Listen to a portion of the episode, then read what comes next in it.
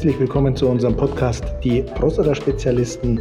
Wir laden Sie herzlich ein, in die Welt der Prostata einzutauchen und alles über und um die Prostata herum zu erfahren.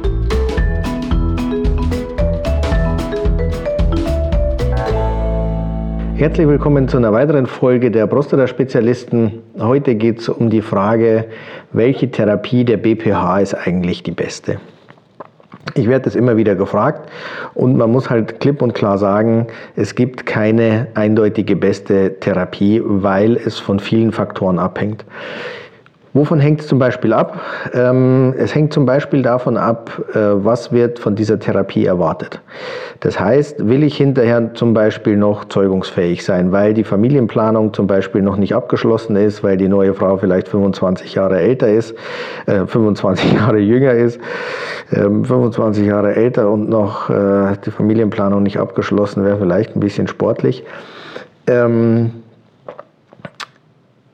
aber dann ist natürlich die Möglichkeit der Therapien schon eingeschränkt, weil zum Beispiel bei der TURB ähm, es zu einem trockenen Orgasmus kommt, weil, wie in der letzten Episode ja beschrieben, die Ausführungsgänge der Prostata dann letztlich in einer Erweiterung der Blase ähm, münden und dann letztlich die, eine Zeugungsunfähigkeit besteht. Das heißt nicht, dass man Erektionsschwierigkeiten haben muss, ähm, sondern einfach, dass äh, am Ende des Samenergusses aus dem Penis nichts raus rauskommt, sondern das Ejakulat erstmal in der Blase zwischengelagert wird.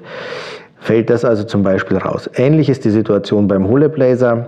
Ähm, wenn der vorgeschlagen wird, auch da ist es so, dass letztlich eine Zeugungsunfähigkeit ähm, vorhanden ist. Das heißt, für diese Therapien müsste die Familienplanung schon abgeschlossen sein.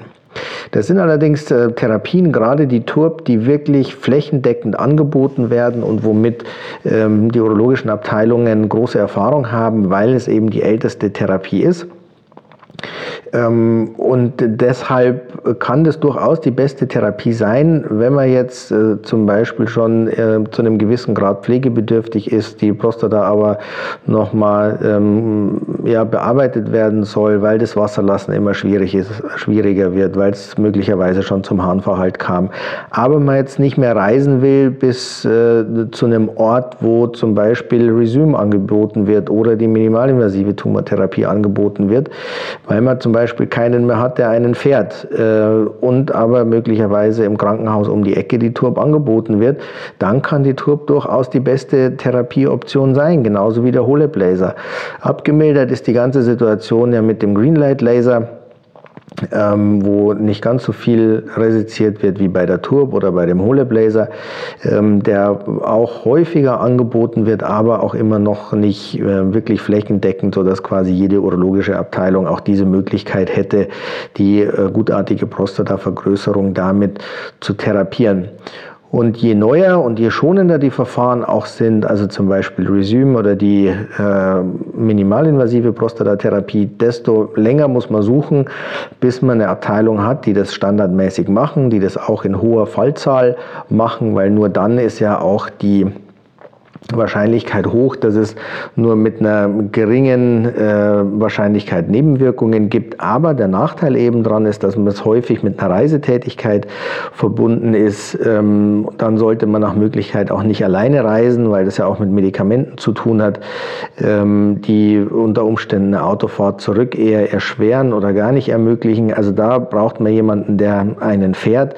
Dann ist es häufig auch eine finanzielle Geschichte, weil eben nicht alle Therapien standardmäßig regelmäßig von der äh, gesetzlichen Krankenkasse bezahlt werden. Auch das ist nochmal ein Punkt, ähm, kann man und will man sich eine Therapie leisten, die äh, mehrere tausend Euro kostet, ähm, weil dann eben die Wahrscheinlichkeit der Kontinenz höher ist, weil dann noch eine Zeugungsfähigkeit äh, da ist. Ähm, und das sind alles Punkte, die am Ende des Tages mit in die Entscheidungsfindung reinspielen sollten, welche Therapie jetzt die beste für einen selber ist. Ich bin nach dem äh, Video, das ich drüber gemacht habe, auch nochmal gefragt, was ist mit der Embolisation der Prostata? Ähm, da verhält sich natürlich genauso wie mit Resume oder der minimalinvasiven Prostatatherapie, weil das eben noch nicht äh, in jedem Krankenhaus angeboten wird. Es wird wahrscheinlich auch nie in jedem Krankenhaus angeboten werden, weil die äh, technischen Vorrichtungen, die man dafür braucht, immens teuer sind und diese angiografischen Einheiten, in denen das gemacht wird, eben gar nicht in jedem Krankenhaus äh, vorhanden sind und die auch nicht wegen der Prostata angeschafft werden müssen oder werden, weil sie dafür eben viel zu teuer sind. Und dann kommt ergänzend hinzu, dass man für die Therapie wirklich jemanden braucht, der da äh, viel Erfahrung damit hat, um äh, eben die Nebenwirkungs- oder Komplikationsrate so gering wie möglich zu haben. Auch das wird mit einer Reisetätigkeit verbunden sein, auch das wird mit Kosten verbunden sein, weil eben meines Wissens die Krankenkasse das auch nicht standardmäßig ähm, übernimmt.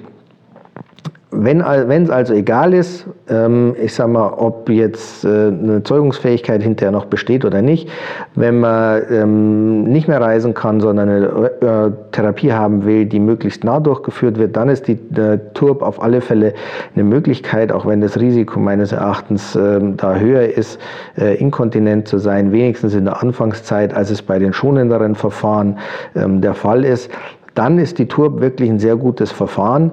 Ähm, wenn jetzt die Familienplanung ähm, noch offen ist, wenn zwingend eine ähm, Kontinenzerhaltung da sein muss, wenn bei dem Orgasmus auch vorne noch was rauskommen soll, dann ist die äh, Turb oder auch der Holeb Laser, vielleicht auch der Greenlight Laser nicht mehr die beste Wahl, sondern dann geht es wirklich darum, ähm, schonende Verfahren zu finden ähm, und die Kollegen zu finden, die das standardmäßig machen. Und dann ist es natürlich zwangsläufig eigentlich auch mit einer finanziellen Belastung verbunden, weil die eben in der Regel nicht von den gesetzlichen Krankenkassen bezahlt werden.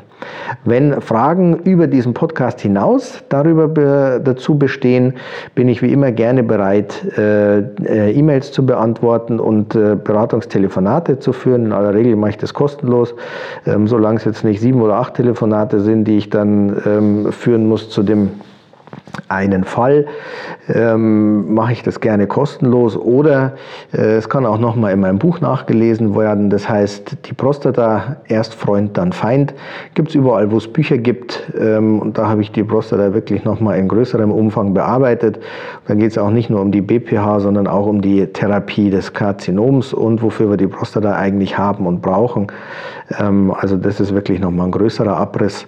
Äh, ich freue mich natürlich auch über euer Feedback, sowohl zu dem Podcast als auch zu dem Buch. Sofern ihr es äh, gelesen habt oder lesen werdet, freue ich mich natürlich sehr darüber und ähm, vor allem freue ich mich, dass der Podcast immer beliebter wird und ich daraus äh, schließe, dass auch das Thema der Prostata ähm, immer wichtiger wird, wenn man sich wirklich ja ausführlich auch im Rahmen der Podcasts damit beschäftigt. Bis zur nächsten Folge, ich freue mich schon drauf.